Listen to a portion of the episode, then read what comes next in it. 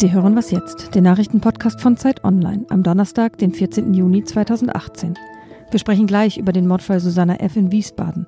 Außerdem Beware of the Fanmeile. Die Fußball-WM in Russland geht los. Zunächst aber die Nachrichten. In Berlin treffen sich die Regierungschefs der Bundesländer. Bei der Konferenz sollte es eigentlich um Bundesinnenminister Horst Seehofers Masterplan Migration gehen. Wegen eines Streits mit Kanzlerin Angela Merkel über diesen Plan war die Veröffentlichung allerdings verschoben worden. Dennoch wird es um die Asylpolitik gehen. Dafür will vor allem der bayerische Ministerpräsident Markus Söder sorgen. Er will seine Kollegen von einer strengeren Grenzpolitik überzeugen.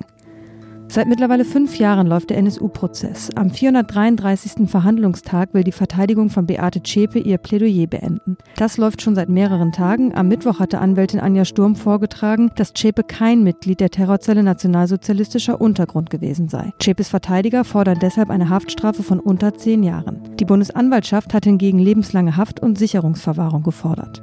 Für Fußballfans ist der wichtigste Termin am Nachmittag. Dann wird die Weltmeisterschaft in Moskau eröffnet. Die Eröffnungsfeier werden etwa eine Milliarde Menschen weltweit schauen. Um 17 Uhr deutscher Zeit wird die erste Begegnung angepfiffen. Russland gegen Saudi-Arabien. Die Chancen für einen erfolgreichen Start des Gastgebers stehen gut. Alle Experten gehen von einem klaren Sieg der Russen aus. Die deutschen Fans müssen noch bis Sonntag warten, dann tritt die Nationalelf als amtierender Weltmeister gegen Mexiko an. Über die WM sprechen wir später noch ausführlich. Der Redaktionsschluss für diesen Podcast ist 5 Uhr.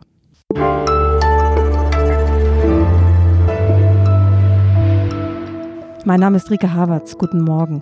Am 22. Mai wird die 14-jährige Susanna F. aus Mainz umgebracht. Tatverdächtig ist Ali B., ein 21-jähriger Iraker. Er sitzt mittlerweile in Frankfurt im Gefängnis und hat gestanden, Susanna F. getötet zu haben. Eine Vergewaltigung bestreitet er. Der Fall wird in der öffentlichen Debatte als Beispiel aufgeführt für eine falsche deutsche Flüchtlingspolitik. Darüber spreche ich jetzt mit Fritz Zimmermann. Er ist Redakteur im Ressort Investigativ der Zeit. Guten Morgen, Fritz. Guten Morgen, Rike. Die überwältigende Mehrheit der Flüchtlinge in Deutschland verhält sich ja unauffällig. Der Fall Susanna F. bringt jetzt wieder eine hitzige, oft unsachliche Debatte in Gang. Du warst mit einem Team vor Ort. Haben denn die Behörden dort Fehler gemacht? Zunächst einmal hast du völlig recht, das ist ein Einzelfall. Äh, man kann daraus jetzt nicht äh, ableiten, dass alle Flüchtlinge kriminell, Vergewaltiger oder Mörder sind. Aber auch aus so einem Einzelfall lassen sich natürlich Schlüsse ziehen. Und äh, nach unseren Erkenntnissen, die wir dort vor Ort gefunden haben, haben die Behörden sicherlich einige Fehler gemacht. Das ist zum einen das Asylverfahren von Ali B., was seit anderthalb Jahren im Verwaltungsgericht Wiesbaden liegt, ohne dass bisher überhaupt ein Prozesstermin terminiert wäre. Das heißt, es liegt da und bleibt einfach unbearbeitet, weil die Richter überlastet sind. Zum anderen sind da vielleicht mehrere Ermittlungen in, in, in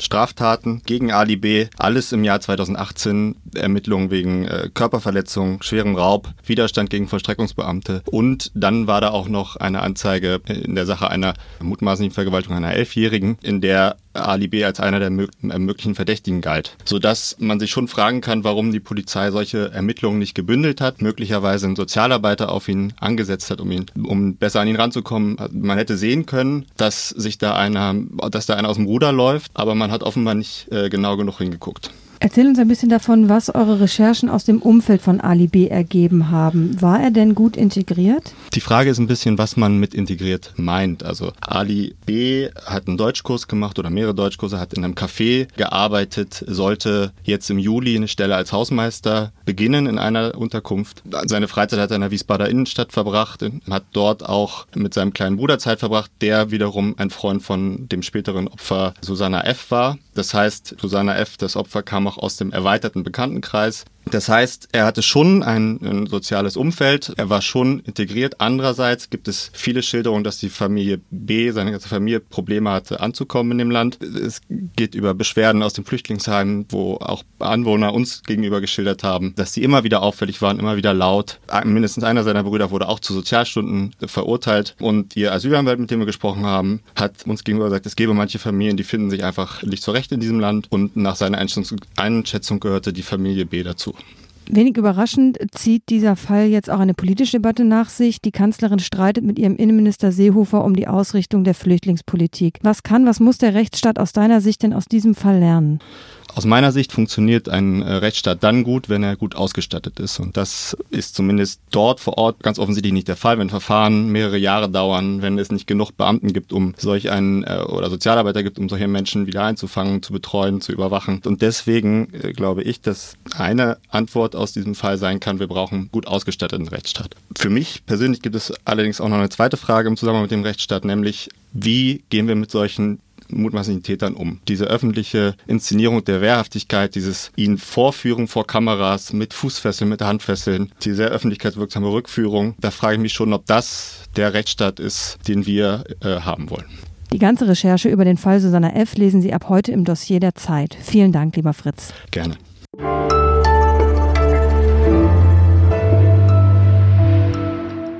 Und sonst so? Wer nicht raucht, wenig trinkt und regelmäßig Sport treibt, der hat vielleicht nicht ganz so viel Spaß im Leben, dafür aber höhere Chancen, besonders alt zu werden. Es gibt aber noch einen weiteren Faktor, Respekt. Das ist eins der Ergebnisse einer Befragung von 150.000 Menschen in 101 Ländern der Rechercheorganisation Orb Media, mit der auch die Zeit kooperiert. In den Ländern, in denen ältere Menschen besonders respektiert werden, geht es ihnen geistig und körperlich besser. Das ist zum Beispiel in Ungarn, Usbekistan und Rumänien besonders der Fall. In der Ukraine, in Tansania oder Südkorea hingegen begegnet man Älteren mit wenig Respekt. Dort geht es ihnen geistig und körperlich tendenziell schlechter und sie haben auch ein höheres Armutsrisiko. Deutschland liegt im internationalen Vergleich nur im Mittelfeld. Also einfach ein bisschen mehr Respekt. Ist gar nicht schwer und wünscht sich doch eigentlich jeder.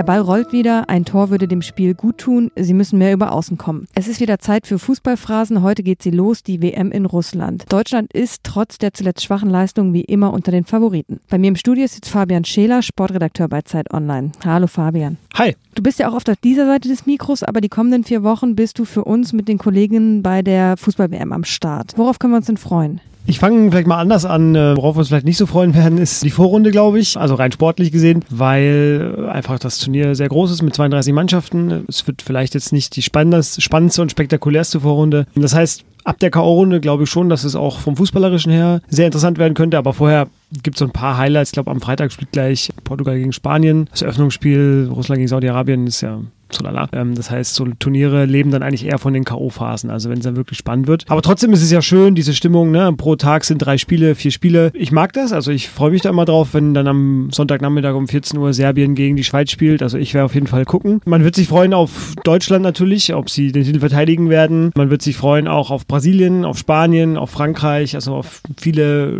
Länder, die einfach coolen Fußball spielen. Und was ich einfach auch glaube, ist auf die Gastfreundschaft der Russen. Also es wird natürlich viel berichtet über Russland, aber ich glaube, glaube, die Menschen freuen sich sehr auf das Turnier, sind sehr gastfreundlich und man muss ja auch immer sehen, dass da jetzt irgendwie im Land sind jetzt Peruaner, das sind jetzt Japaner, Kolumbianer, Marokkaner, Algerier und es wird einfach, glaube ich, auch eine große Party werden. Russland hast du gerade schon angesprochen. So ganz unproblematisch ist es aber ja nicht, diese Ausrichtung des Turniers in Russland. Du hast gesagt, es ist schon viel darüber berichtet worden. Erzähl noch mal ein bisschen. Wie jedes Turnier eigentlich auch, hat das Turnier in Russland die Vergabe dahin Korruptionsvorwürfe begleitet. Die wurde ja vergeben zusammen mit der WM 2022. Nach Katar wurde ja auch Russland vergeben in so Doppelvergabe. Die war einmalig und deswegen auch besonders anfällig für Korruption, weil sich da sehr viele Leute bereichert haben. Ich glaube, von denen, die damals gewählt haben, ist mittlerweile zwei Drittel oder so sind, glaube ich, zurückgetreten oder sind konfrontiert konfrontiert mit Korruptionsvorwürfen. Das ist einfach was Hochpolitisches, so eine WM-Vergabe und genauso war es eben bei den Russen auch. Meine Einschätzung ist, dass Russland einfach vor ein paar Jahren beschlossen hat, Sport als, ja, äh, als Außenpolitikinstrument zu nutzen. Also die hatten sehr viele Sportevents in den letzten Jahren. Die Formel 1 ist da, die Leichtathletik-WM. Und jetzt eben als Krönung der Sport des Westens, Fußball, ähm, zu Gast bei den Russen. Gleichzeitig ist das Land unter Dopingverdacht im Sport äh, die letzten Jahre zu Recht unter Dopingverdacht. Auch das Fußballteam soll betroffen sein. Also die Vorwürfe ragen da auch bis ins aktuelle Team hinein. Und all das hinterlässt so ein bisschen Fadenbeigeschmack, genauso eben wie das autoritär geführte äh, Staatssystem. Trotzdem kann man ja sagen, dass der Fußball irgendwie die Kraft hat, da so ein Fest abzuhalten, aber man sollte, glaube ich, immer nicht vergessen, wie das alles zustande gekommen ist. Wie werden wir denn die WM begleiten? Wir haben schon ein riesiges Programm, das ist schon angelaufen. Also wir hatten am Mittwoch schon den Nationomaten, unser Tool, was wir schon seit ein paar Jahren jetzt haben, wo eben jeder mit so ein paar Fragen herausfinden kann, was wirklich sein Team ist. Dann werden wir das Projekt Sei Yogi starten. Das heißt, äh, unsere User sind dazu aufgerufen, eine Aufstellung zu machen. Also sie sollen quasi ihr eigenes Team aufstellen. Wir haben unseren Reporter Oliver Fritsch vor Ort. Ich selber werde auch fliegen in zwei Wochen nach der Vorrunde, werde dann da sein. Und wir haben natürlich auch noch das Patensystem, das sich auch bewährt hat. Also jeder aus der Redaktion hier bei uns ist WM-Pate. Ich glaube, du bist Dänemark. Genau, da haben wir einfach jedes Spiel abgedeckt und also einfach ein riesiges Programm.